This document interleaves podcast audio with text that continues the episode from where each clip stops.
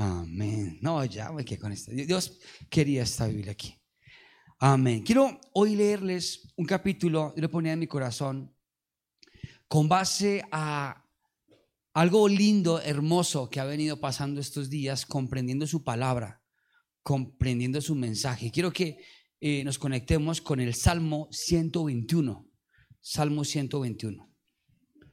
Salmo 121.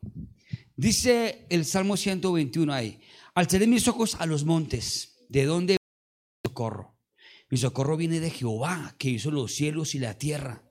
No dará tu pie el resbaladero, ni se dormirá el que te guarda. He aquí, no se adormecerá ni dormirá el que guarda Israel. Jehová es tu guardador, Jehová es tu sombra a tu mano derecha. El sol no te fatigará de día, ni la luna de noche. Jehová te guardará de todo mal, él guardará tu alma guardará tu salida y tu entrada desde ahora y para siempre. Qué tremendo este verso, ¿no? Este, este pasaje.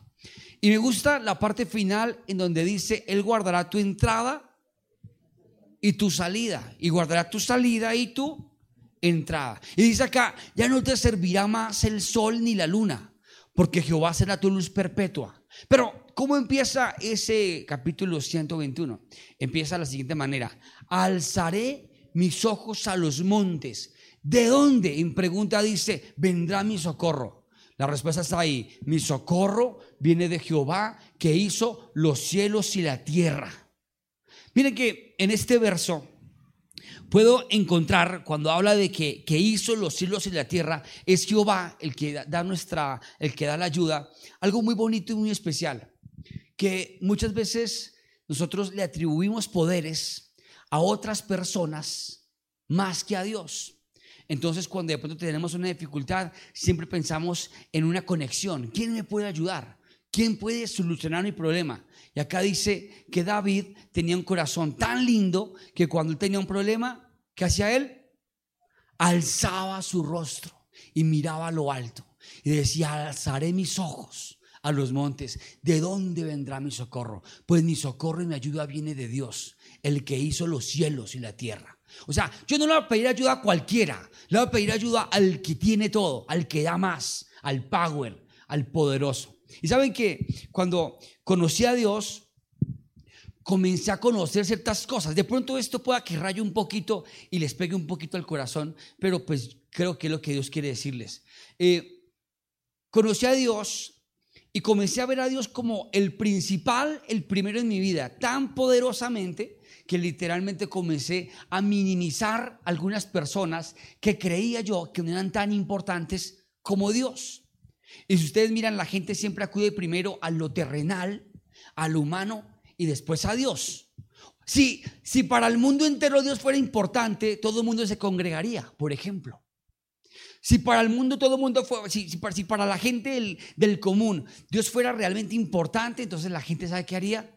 En un problema acudiría a Dios y no al alcohol, y no a las drogas, y no a, una relación tóxica, y no a su eh, egocentrismo para caer en depresión, porque es que la depresión es pensar todo el tiempo en usted mismo, eso es egocentrismo.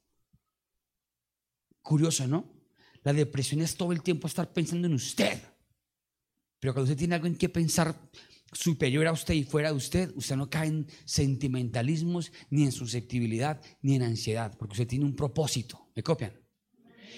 Pero mucha gente acude primero a quién? Al banco.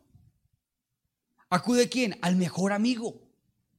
¿Saben? En este momento quiero decirles que el mayor contacto que tengo, la mayor conexión divina se llama Jesucristo. No hay otra. Porque puedo decirlo con sinceridad, la gente falla, la gente se equivoca. Harta gente ha llegado conmigo, eh, han llegado a la fundación a decirnos, ay, pastor Qué loable labor la que usted hace. Cuente conmigo lo que necesite. Anote mi número. Cuando necesite algo, escríbame, llámeme, lo que sea. Y uno como que ya está como de volver a preguntar por si acaso. Lo que sea. Lo que sea. Y me dicen, haga números, cuentas. ¿Cuánto necesita? ¿Con cuánto puedo ayudar? Y uno queda como que, tremendo. Y a veces salíamos con la pastora, uy, este sí es el, el, el cuervo que envió el Señor. Este sí es el maná del cielo. Y, entramos en llamas en algún momento y lo llamábamos. Hola, ¿cómo estás? Eh, cuéntame, cuéntame rápido, Estefan. Eh, no, es que para ver si vienes a visitar la fundación. Eh, estoy ocupado, yo creo que por ahí en diciembre del otro año voy. Y es que no, y es que hay un problema tenaz, están los niños en llamas con la comida. Mm, hay que orar mucho por eso. Voy a mirar si le comparto esos algunos contactos y si algo le marco. Hace cinco años no ha llamado. Los contactos no le respondieron. Y saben, ahí Dios me mostraba que mucha gente depende del hombre y pone su mirada en el hombre y no depende de Dios. Porque Dios se enamoró de David. Porque David tenía un corazón conforme al de Dios. Porque David podía decir, Señor, mira, me quieren matar, me quieren aniquilar, pero tú eres mi escudo. ¿Sí me hago entender? Pero tú eres mi fortaleza. Señor, quieren hacerme daño. Sí, pero tú eres mi ayuda. Tú eres mi fuente. Tú eres mi abogado. Tú eres mi sanador. ¿Me hago entender? Y saben que ahí es donde la gente realmente peca, porque ponen primero al hombre que a Dios. Entonces, ¿tú por qué vienes a la iglesia? ¿Por el pastor o por Dios? Por Dios. Porque si vienes por el pastor, te equivocas, porque es un ser humano que comete errores. Es más, Dios mío, borren eso de YouTube. Puede ser más pecador que ustedes. Hagan así. Uh, puede ser más pecador que ustedes pero por la misericordia de Dios estoy aquí. Ah. Pero ¿saben qué es lo, lo especial? Que tenemos como iglesia aprender a ver a Dios, no al hombre. ¿Qué dice la Biblia? Eh, eh, Pablo dijo en el libro de Romanos, porque no pongo mi mirada en lo que se ve, porque lo que se ve es temporal, pero lo que no se ve es eterno. Entonces, ¿Qué hacía Pablo? Mirar a Dios. Todo el tiempo miraba a Dios. Por eso Pablo fue un hombre que se pareció al propósito que Dios tenía para él. ¿Que cuál era? Grandeza, que se extendiera el evangelio. Pues se extendió. Fue hacia Roma, estuvo en varios lugares, predicó la palabra y fue el que más fundó iglesias. ¿Por qué? Porque él miraba a Dios, no miraba al hombre. Cuando lo sacaban a pedreada, casi moribundo de ciudades, casi muerto así como medio zombie casi moribundo, ¿ustedes creen que yo vuelvo a predicar allá? No, yo no vuelvo a predicar allá. Yo digo, no, no les deis pereza a los cerdos. Me justifico bíblicamente. ¿Sí? No tentará al Señor tu Dios. Pero no, él volvió y predicaba porque él sabía que él no lo hacía por ello, lo hacía por Dios. Y esa era la diferencia que tenía David, que Dios le gustó de él. Porque cuando tenía un problema, ¿qué hacía? ¿Qué hacía? Alzaré mis ojos a los montes. ¿De dónde vendrá mi socorro? Mi socorro viene de Jehová, que hizo los cielos y la tierra. O sea, el mayor contacto, ¿quién es? Dios. Y cuando, cuando, y fue, fue como, como algo lindo de parte de Dios cuando comienza a entrenarme y a enseñarme eso, porque me estaba costando. Entonces yo recuerdo que después llegó alguien y me dijo, ¿cómo estás? Llegó a la fundación. Y ahí Dios probando en mi corazón, ¿cómo vas? Ahí, y, lloran, que es lo más chévere. Lo hable el Dios mío, tremendo. Y después me decían, tengo un contacto en la superintendencia, no, eh, en Dirección Nacional de Estupefacientes. Te vamos a conseguir en donación una finca para sus niños y, tengo un contacto y llamaban. Sí, sí, ya, está hecho, está arreglado. El problema es que tiene una piscina muy grande. Eso no es problema. Y nosotros, y nos montaban, me prometieron hasta un helicóptero. Dios probando mi corazón. Dios diciendo, te va a ilusionar y te lo va a quitar todo. ¿Para qué? Para que aprendas a mirarme a mí. Yo soy tu proveedor, no ellos. Amén. Yo me acuerdo que un día tuve un problema físico y fui a un examen médico y fui con miedo. Que muy cristiano yo, pastor. Y fui con la pastora. Y me hicieron las pruebas, todo, bla, bla, bla, y salieron los exámenes. Y el médico les iba a leer y yo estaba así, mentalmente. Por su llaga soy sano, por su llaga soy sano, por su llaga soy sano. Señor amado, en el nombre de Jesús, yo creo en ti. Sí, pero estaba nervioso. Y me dijo, usted necesita unas vacaciones urgentes. Y yo, amén. Pero, ¿saben? He aprendido a depender de Dios y a saber que el médico de médicos se llama Jesucristo. Que el proveedor, que el que sustenta mi nevera es Dios. Que el que alimenta los carros que Dios nos permite tener o los terrenos que, que, hemos, que, administramos, tanto la fundación como nuestra casa, como la, la nueva sede de Fuego Yochía. Y de Bogotá también. Dios es el que provee, no yo. Entonces, estos días alguien me decía, oye, oye, oye, oye, ten cuidado. ¿Por qué? Porque de pronto te puedes estrellar financieramente. ¡Ey, ey, ey! Cállate. Si Dios me dice, hijo mío, ten cuidado, ahí yo me freno. Pero si Dios me dice a mí, hijo mío, conquista, yo tengo que conquistar. Cuando Dios le dijo al pueblo de Israel, los voy a llevar a la tierra buena y ancha, les dijo, ahí les entrego la tierra buena y ancha. ¿Dónde está? Allá. ¿Qué tienen que hacer? Pelear. Y darle siete vueltas por siete días y gritar. Uy, no, Señor. Yo pensé que tú me ibas a entregar la escritura del, del lugar. Ah, ah. No, Señor. No, Señor. Y así es todo lo que... hay. Dios me da cosas así. Hace poco Dios nos bendijo con un toro de dos ruedas. Y yo feliz con el toro de dos ruedas. Feliz. Lo más bueno es que totea. Pero tengo que guerrear para que totea porque todavía no. Ahora me toca decirle, Lázaro, levántate, pero con fuerza. Y es conquistando. Dios me dijo a mí, yo te entrego, pero tú conquistas. Porque la bendición no va a llegar ahí me está sobrando estos 20 millones, ¿le sirven? Ay, sí, le sirven. Gloria a Dios fuera así. Pero ¿saben qué pasó? Que Dios nos llama a conquistar, a dar pasos de fe. Y fíjense que eso es confiar en Dios. Porque la, la Biblia dice, y todas estas señales que yo hice, dice Jesús, sanar enfermos, echar fuera demonios, imponer manos para que sean sanados, hollar serpientes, beber cosa mortífera. Todo esto que yo he hecho, dice Jesús, lo harán ustedes. Mayor, mejor, cosas mayores. Pero estas cosas que ustedes vieron en mí, estos milagros, estos prodigios, estas señales, les seguirán a los que creen y actúan. O sea que a Dios no lo mueven tus zapatos rotos, a Dios lo mueve tus pasos de fe. Amén. Señor, tengo los zapatos rotos. Míralos cómo hablan. ¿Sabe? A Dios no lo mueve eso. A Dios lo mueves tus pasos de fe. Que tú actúes. Que tú creas. Y ahí, nos, ahí, ahí ¿saben qué? Chocamos.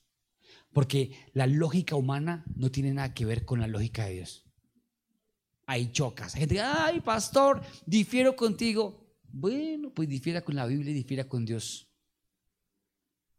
Porque en Dios todo es diferente. Pero cuando tú crees en Dios y cuando hay un momento de dificultad, ¿tú qué tienes que hacer? Levantar la cabeza y mirar a lo alto. Alzaré mis ojos a los montes. ¿De dónde viene mi ayuda? De Dios. Entonces, ¿Cómo sería una persona literalmente, atentos todos, cómo sería una persona literalmente con la cabeza en alto? ¿Cómo camina? El mentón levantado, mirando lo alto, no ve nada, no ve su cuerpo, no mira el piso. Y una persona que está derrotada, que duda, ¿cómo mira? Y en el piso están las bacterias, el mugre, la suciedad. Y cuando tú ves el piso y miras las bacterias, el mugre, la suciedad, no puedes mirar para adelante. Y saben cuál es el problema, que si te acostumbras a eso, se te queda aquí un callo y después quedas jorobado, no te puedes levantar. El día que te conviertas y entiendas esto, vas a alzar los ojos a los montes así. Y no creo que sea tan chévere, ¿no? Alzaré, sí, es que toda mi vida estoy mirando para el piso. Dios, guárdanos, todos hagan así. Guárdanos, Señor. En el nombre de Jesús. Amén. Tenemos que alzar nuestra mirada y mirar a lo alto, porque nuestra ayuda viene del Creador del cielo y la tierra. Cuando David dijo que la ayuda venía de Él, hay algo muy especial. Tú no necesitas de nadie, porque tu ayuda viene del Creador del todo. O sea, el dueño de, del mundo, ¿cómo se llama? Nuestro Señor Jesucristo, nuestro Jehová, Jireh, proveedor, Kadesh, Sidkeniu, nuestro Padre Santo, es el dueño de todo. Y si Él es el dueño de todo, porque yo mendigo. ¿Dónde están las hijas de Dios? Señor, les falta creerse en el papel. ¿A dónde están las hijas de Dios? Ahora están. Qué oso levantar mano. ¿dónde están las hijas del Padre? Esas hijas de Dios, hijas del Padre, no mendigan amor. No mendigan amor. No se van detrás de cualquier pendejo. No están allá cogiendo una rosa. Si me quieres, no. Porque más de una ha caído en eso. Coge una rosa y dice, papito Dios, háblame a través de esto. Ministrame, Señor. Yo no creo en esto, pero Señor, ministrame. Si me quieres, no me quieres. Ay, ya que Juan, si me quiere, si me quieres, no me quiere, no me quiere. Eso es mentira. pero, pero, ¿saben qué les digo? Si ustedes son hijas de Dios, no mendigan amor. Amén. Porque tienen Cristo estima, tienen su cabeza en alto. Amén. Hombres, si ustedes son hijos de Dios, ustedes tienen Cristo estima, tienen su cabeza en alto y cuando llegan a la casa con problemas financieros, cuando llegan a la casa con problemas financieros seguramente, o tuvieron un momento de dificultad en la casa, en la, calle, perdón, ¿cómo llegan a la casa? Levantados. Hola, mi amor, ¿cómo estás? Hola, hijos, ¿cómo están? Bien. Todo bien. ¿Y conseguiste aquello que tenías que conseguir? No. No. Oh, ¿y qué? ¿No? Relax. Dios está en control. Amén. Se le bajó la aguja de combustible al vehículo. ¿Usted tiene nada más en el bolsillo 20 mil pesos? Usted llega a la bomba y ¿qué dice? Llénemelo, por favor, 20 mil pesos. Pero usted habla diferente porque usted tiene la cabeza en dónde? En Dios. Porque su ayuda no viene del hombre, su ayuda viene de Dios. Es el mejor contacto es, el mejor, es la mejor conexión. Uno puede decir, soy amigo, es que mi amiga es amiga de Petro. Bendito Petro. Es conexión del presidente. Yo tengo conexión directamente con el cielo. Y él es el dueño del cielo y de la tierra. Y dice el siguiente verso, dice, no dará tu pie al resbaladero ni se, ni se adormecerá el que te guarda. Diga conmigo, no dará mi pie al resbaladero. ¿Y qué significa eso? Yo recuerdo que una vez iba corriendo y ya casado, esto lo va a confesar hoy, estaba muy reservado en un archivo personal. Eh, le dije, estábamos en un hotel con la pastora y estábamos en Melgar. Entonces yo salí a comprar algo y comenzó a lloviznar. Entonces yo así corriendo, corriendo y entré al hotel lloviendo y era baldosa. Y estaba en la recepción y llego yo y ¡bum! me fui, pero bien así y seguí así y yo y quedé justo frente de la recepción y la gente me miraba, la gente no se aguantó la risa. Y yo dije, si hago como un niño, que hace un niño? Un niño hace eso, ¿cierto? Un niño, y a un adulto, para que, sentir, para que la gente sienta misericordia y no se burle. Yo dije, cuando yo quedé así, yo vine a pensar rápido y dije, yo no voy a hacer eso. Yo, ay, eso es que se le vaya el pie al resbaladero. Hacer el ridículo, caerse. Y saben, la Biblia dice que sus hijos no serán jamás avergonzados. Dios no dejará que tu pie resbale. Amén. No temas. Dios no va a dejar que tu pie resbale. Porque tengo mis ojos puestos en Dios, el creador de todo. Entonces, he tenido un, día llegó una, una, mujer y se paró frente a la iglesia, esto hace como unos ocho años, nueve años, y me dijo así, pastor, es que ella hablaba así, la iglesia se va a ir a pique. Así me dijo, a pique. Y yo la miré y yo me asusté.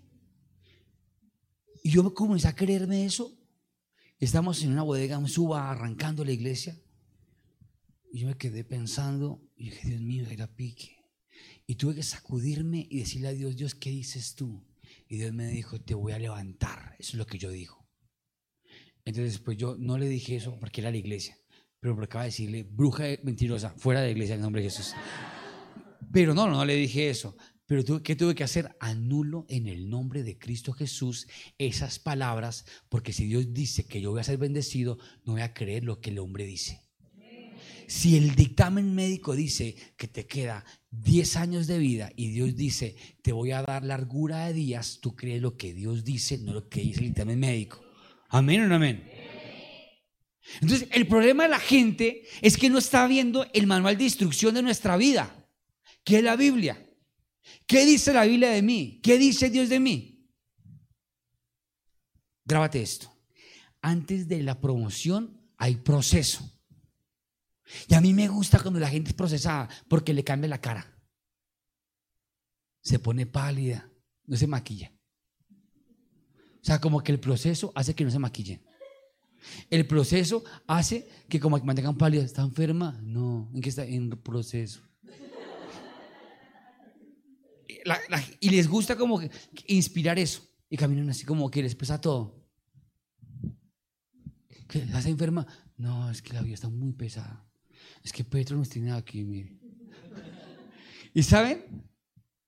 El proceso lo pones tú. En el proceso, cuando estaba Daniel en la fosa de los leones, ¿qué hizo él? León, cállate en el nombre de Jesús. ¿Sí? Él se levantó y comenzó a danzar. Si voy a morir, muero danzando. Amén. ¿Me están copiando? Si tu proceso te toca en Transmilenio todos los días en Bogotá, pues gózatelo. Hasta que Dios vea que tú amas el proceso, Dios te promociona. Y no mires la gente, porque a veces tú estás en el proceso, ahí en el Transmilenio, así bajo presión. Y justo tu altura no es muy alta. Y alguien, un señor, cruzó sus manos y se agarró de arriba. Y tú quedaste con las axilas de aquí. Y tú estás ahí con el proceso, y tú no puedes moverte. Tú apenas sientes el, el, el sudor salado del Señor. Y te digo algo, ese proceso tienes que amarlo y sacar tu cabeza de la axila y mirar para el cielo. Amén. José cuando estuvo en la cárcel, levantó su mirada a Dios y no se prostituyó. Él no miraba los barrotes, él miraba a Dios. Él estaba en la cárcel, pero él miraba a Dios todo el tiempo. Y por eso cuando Dios vio que en la cárcel él amaba su presencia, miraba a Dios y era su socorro, Dios lo promocionó y lo promocionó y lo puso al segundo al mando de una nación, de la cárcel. Amén. Es que hay gente que dice, no, es que, estoy, la verdad, fregado porque es que toda mi familia es pobre. Y tengo entendido que de pobre a rico es muy difícil. Hoy te voy a decir algo, no es difícil. Va en cambiar el chip. Amén. Va en no mirar el bolsillo roto. No va y todo el tiempo entra en aquí y mire. Y si sabe que hay 100 pesos, ¿para qué mira? Para darse duro, para castigarse. Confía en Dios. Yo me acuerdo que yo duré años que tenía la tarjeta de la fundación, que era una cuenta milagrosa, porque entraba dinero de donantes anónimos y a veces yo siempre era, siempre metía, estaba en la mala, cualquier momento, llegaba, amor, voy a ir al cajero de la fundación a mirar. Y yo siempre entraba a ese Ave Villas cajero. Y miren cómo es tremendo la experiencia. Su transacción es personal, no acepta ayuda de terceros. Se me memorizó. Y cuando yo ponía a consultar saldo, yo comenzaba a orar. Padre amor, Dios del cielo, por favor, Padre. Recibo, por favor, Señor. Botaba el recibo. Retire su tarjeta. Y yo, Padre amor, en nombre de Jesús. Y yo veía 100 pesos. Y yo, 100 millones, bendito sea Dios. 100 millones, gloria a ti, Señor. Pero por dentro yo, ay, Dios mío, Y me montaba el carro, amor, ¿cómo te fue? Bien, ¿cierto? Y yo, sí, bien. ¿Cuánto había? 100 millones. Ella sabía que era carreta. Y ella, 100 millones, 100 pesos. Pero miramos a Dios. Y ahora sí es milagrosa. Cuando no la necesito, cuando es la que menos uso, voy, miro y siempre hay maná del cielo. De verdad no estoy mintiendo. Siempre hay maná del cielo en esa cuenta. Es impresionante. Qué lindo es Dios. Porque ya tú no dependes del cajero. Yo ya digo al cajero, Señor, Padre, por favor, por favor. Yo ya tengo confianza en que le envía el maná cuando lo necesito. Amén. Así es. Y entonces, no dará tu pie al resbaladero cuando tú miras a Dios y cuando tienes a Él como tu socorro. Así que si tienes un problema, no vayas a decir como el como Chespirito, como Chapulín Colorado, ¿no? Y ahora, ¿quién podrá defenderme? Y ahora, ¿quién podrá defenderme?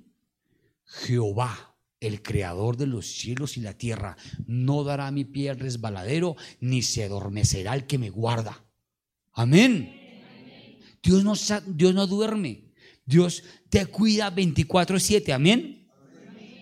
Por ejemplo, en eso que Dios te cuida 24/7, hay algo fuerte que voy a decir. Hola, ¿cómo estás? Te estoy vendiendo el seguro Ezequiel. Seguro Ezequiel. Que si pago el seguro Ezequiel, ¿tú lo pagarías? No, sí, señor, yo lo estoy pagando. Lo pago con gas natural.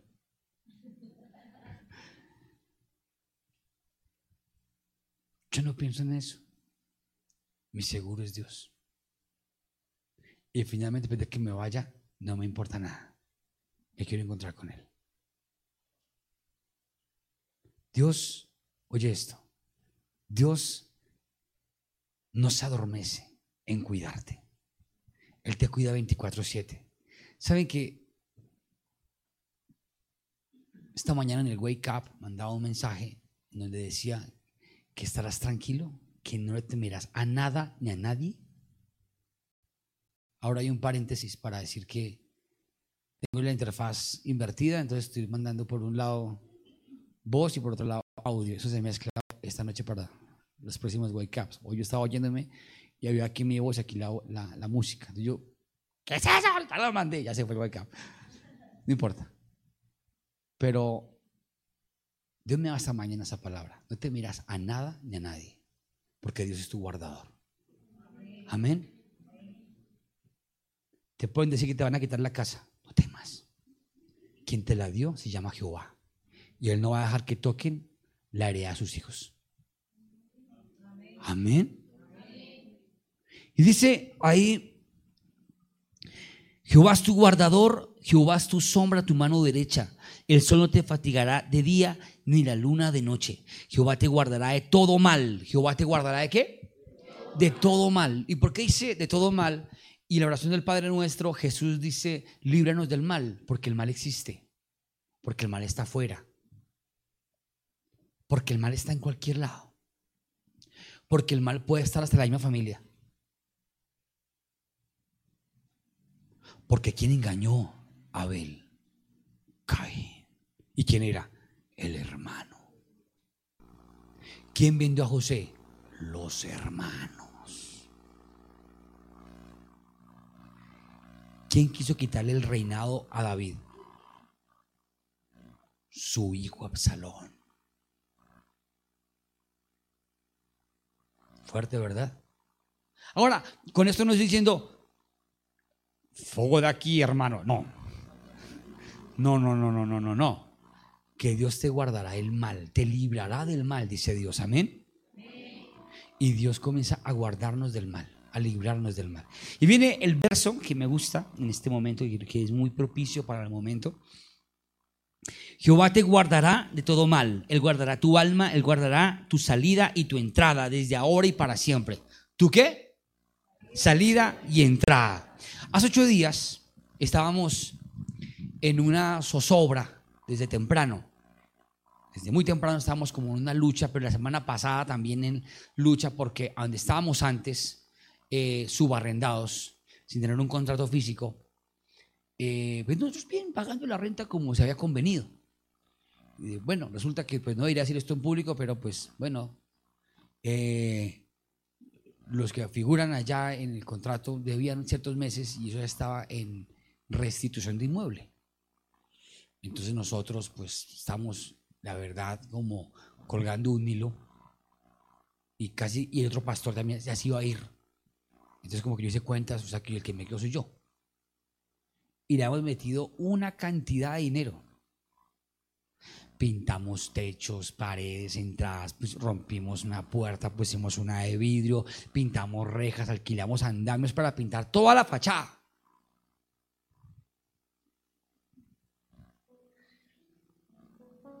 Y saben, yo, yo, yo, yo, me sentí como, Dios mío, ¿será que si me voy, no me voy? Bueno, el jueves de la semana pasada llegamos allá y me dicen no hay agua. Yo no hay agua. Después el sector, no, ya digo en todo lado y en todo lado hay agua. El vecino tiene agua, no tiene agua el lugar. Y yo no, de pronto para el sábado ya está. Llegó el viernes, no había agua. Finalmente alguien me conectó, me averiguó, se debía cerca de un millón de pesos y allá días sin pagar. Yo dije, si no pueden pagar esto, no pueden pagar la restitución para cancelar el, la inmobiliaria, que son bastante millones. Y yo dije, bueno, Señor, éxodo, salir de aquí. Y saben, en ese momento,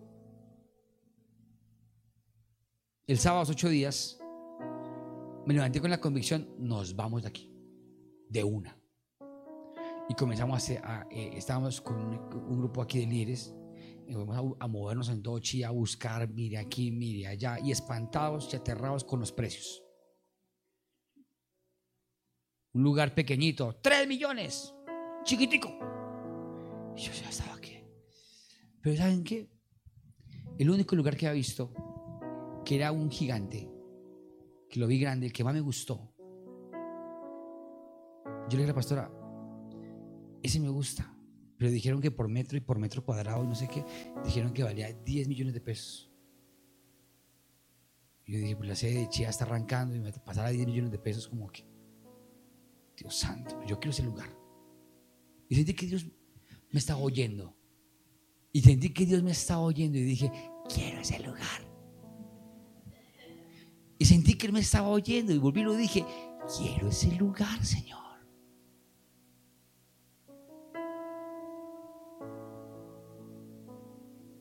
un centro comercial, todo un tercer piso, para montar salones, como tres, cuatro salones para montarlos. Es conquistas, no es que todo está ahí puesto. No hay ni tomas. Dos citas, tres citas y ore todo el mundo. Y del precio que me dijeron los dueños, de 10 millones de pesos, hicimos una negociación descarada, pero de fe. Y me dijo ella, la dueña, no, pastor, ella habla así. Ella habla así. Y hace la boca así. Me dijo, no, pastor, usted puede dar más. Yo le, y le dije, con el respeto de la señora, mi señora Anita, yo le dije a Dios que iba a dar ese dinero y que ahí para allá, si tocara algo más, no era la voluntad de Dios. Y yo le oré a Dios. Pues yo también oré, me dijo Yami. Y usted me va a dar un millón más. Y yo le dije, pues yo oré que si le daba, que, que si me tocaba dar algo más, no era la voluntad de Dios. Y ya hoy se está elaborando el contrato y el martes estamos conquistando ese lugar.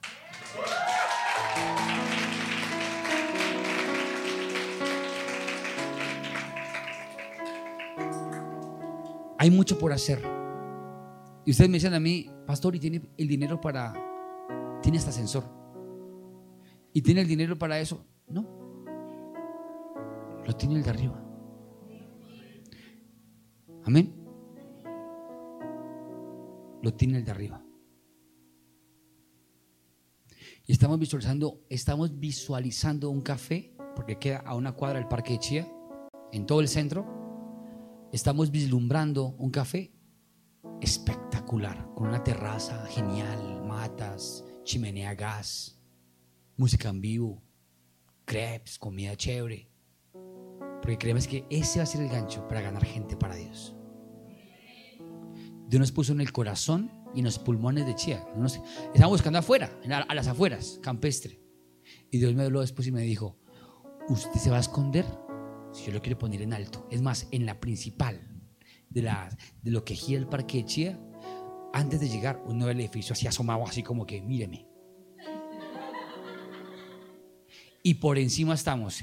Y oren, porque hoy me mandaron el contrato de la inmobiliaria de, que les administra eso, porque quieren deshacer negociación con la inmobiliaria para que nosotros, Fuego Vivo, administre todo el edificio. Solo Dios, solo Dios. Y todo porque le dije a ella, si esto fuera nosotros, desde abajo limpiamos escaleras, ponemos matas, limpiamos, pues usted haga eso. Le digo, no, yo lo hago si me entrega toda la administración del lugar. Dios está con nosotros, amén. Dios está con nosotros.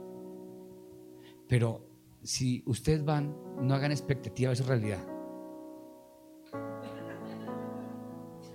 Si ustedes van, tienen que saber que tienen que hacer esto. ¿Qué hay que hacer? Ahí se entra el agua, hay una teja rota, allá está esto. Cuidado con el cara que bota corriente directa. Pilas con eso.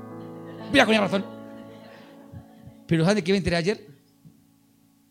Que ese lugar fue diseñado para el Centro de Conciliación de, Chía y ahí funciona la fiscalía y unas actividades de, de Chía, pero que ese lugar es virgen.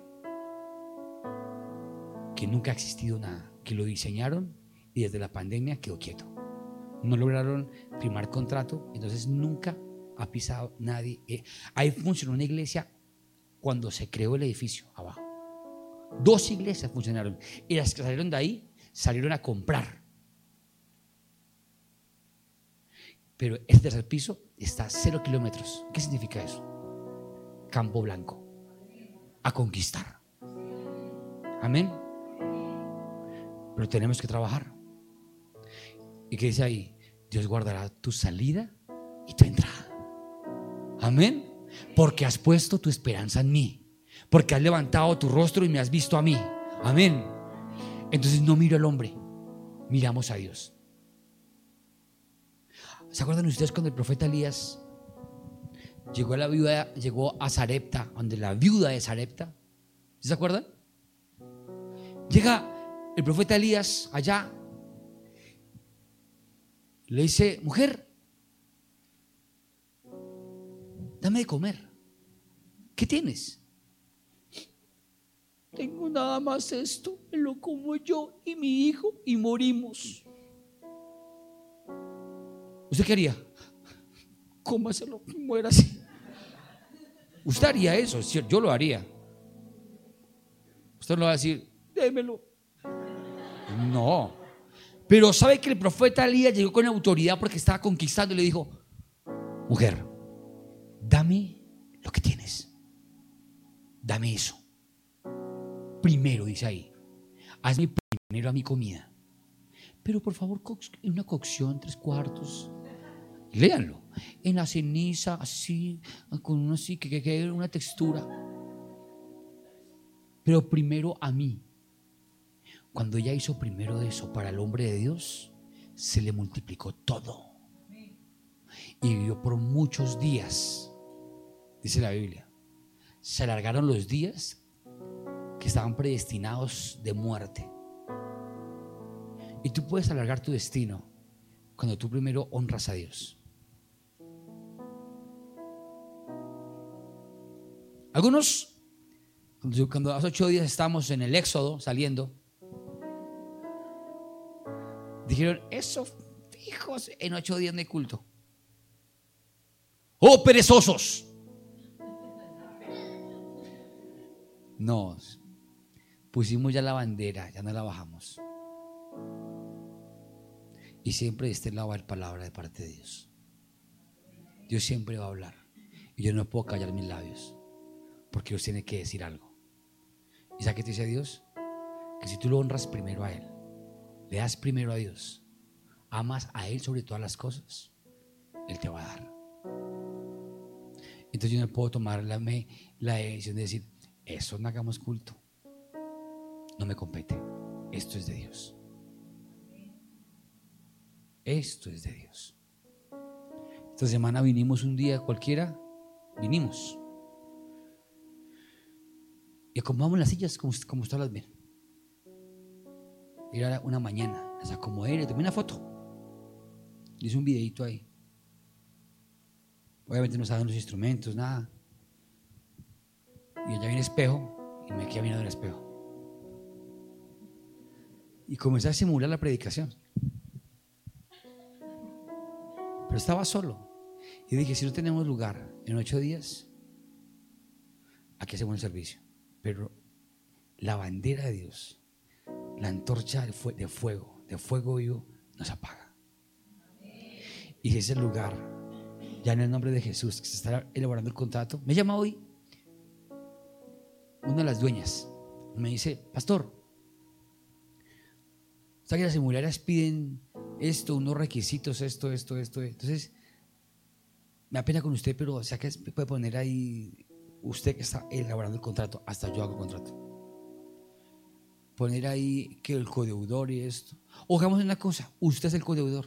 Yo dije, ¿yo soy el codeudor? Ah, bueno. Qué contrato tan hermoso, ¿no? Y uno solidario. Por ahí uno así, solidario. Yo solidario. Sin certificar libertad ni nada. Cuando Dios te quiere dar, Dios te lo entrega. Ahora, si conquistamos en oración. Sí le pedí a Dios. Y vemos con la pastora antes de llegar a la primera cita. Hice una oración de Javes. Una oración determinante. Yo sé cuando toco el corazón de Dios, cuando oro. Y ese momento yo sé, que lo toqué. Porque lo haré técnicamente, papá Dios. Quiero esto, esto, Señor. No veo, no veo a fuego vivo chía como en el ese garaje. Tiene parqueadero, tiene ascensor, Señor. Piensa en aquellas mujeres embarazadas. Tocando el corazón de Dios. Señor, una abuelita, el ascensor. ¿Y saben? Tocamos el corazón de Dios porque ella ya estaba que me decía, la dueña, casi que sin, decirme sí. Pastor, usted aquí le va a ir muy bien, se va a multiplicar, va a crecer. Y yo, amén. Y comenzaron a entregarme en poderes por fe, sin decir nada. Yo les digo algo en el nombre de Jesús. Así actúa Dios. Dios es tu ayudador. Y dice a él, Dios es tu ayudador. Y me gusta algo lindo. Dice, Jehová es tu sombra a tu mano derecha. Es tu ayudador, es tu sombra a tu mano derecha. Él va delante de ti como sombra, ayudándote. Amén. Pero esto ocurre cuando tú lo pones como socorro, cuando lo miras a Él. Entonces, oren, porque fuego y chía entra en conquista. Ustedes, nosotros entramos en conquista. Toca luchar. Y me paré al frente del, edificio del centro comercial y pasa gente, carros, pero una cosa exagerada. Y ahí parado. Y ahí a media cuadra aquí al Parque Central. Yo dije, papito Dios, acá necesitamos un equipo de evangelizadores fuertes porque tenemos que hacer crecer ese lugar. En el nombre de Jesús. Entonces, Dios siempre va a guardar tu salida y tu entrada. Dios siempre te saca de un lugar para un mejor lugar. Y no significa que va a ser fácil, porque no va a ser fácil. Vas a tener que luchar. Ahorita que hay unas luchas financieras que yo ni yo prefiero no pensar. De verdad. ¿Cuánto se le va? No, no, no piensen eso. No piensen eso. Pero lo que dice, en el nombre de Cristo Jesús, lo profetizo y declaro, en ocho días estamos allá. Así se entra el agua. Así no hayan baños. En ocho días estamos allá.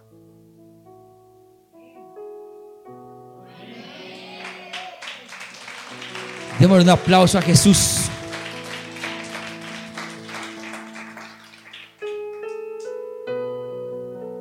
Y grábate esto.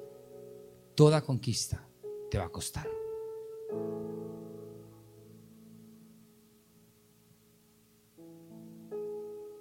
Toda conquista te va a costar.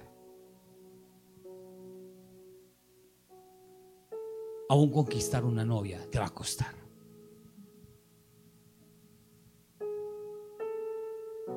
Y hay unas que son, hay unas que son muy exigentes. Entonces te va a costar más todavía. Pero toda conquista cuesta. Y conquistar terreno, naciones, propiedades para Dios, cuestan. Pero tú no eres de los que abandonan. Tú eres de los que dan la guerra, los que pelean. Si tú estás aquí hoy, es porque Dios te quiere decir, no mires más el hombre, no mires más la constructora, no mires más al abogado, no mires más el banco, no mires más el préstamo, no mires más tu estado sentimental, no mires tu esposo tu esposa, mírame a mí y yo te voy a dar. Amén. Dios te va a dar. Suelta. Está duro de corazón ese marido, suéltalo. Que el Señor se encargue de él y que le dé piqui piqui. Pero yo suelto, porque Él es mi mejor esposo, mujeres. Y también hombres, ¿no? Él es nuestro novio, nuestro esposo, porque Él es el novio de la iglesia. Amén. Y si tú lo ves a Él, les voy a decir algo. Jesucristo sí sabe ser caballero y fiel. Amén. Y sabe cortejar muy bien. Y es tremendo detallista. Amén. Tiene unos detalles tan lindos él. Amén. Y es retierno. Amén. El lenguaje de amor de él es el mejor. Él sí dice, eres hermosa, eres linda. Él sí lo dice. Amén. No espere más de ese zumbambico de su marido. Espere en Él. Él es fiel. Pongámonos en pie.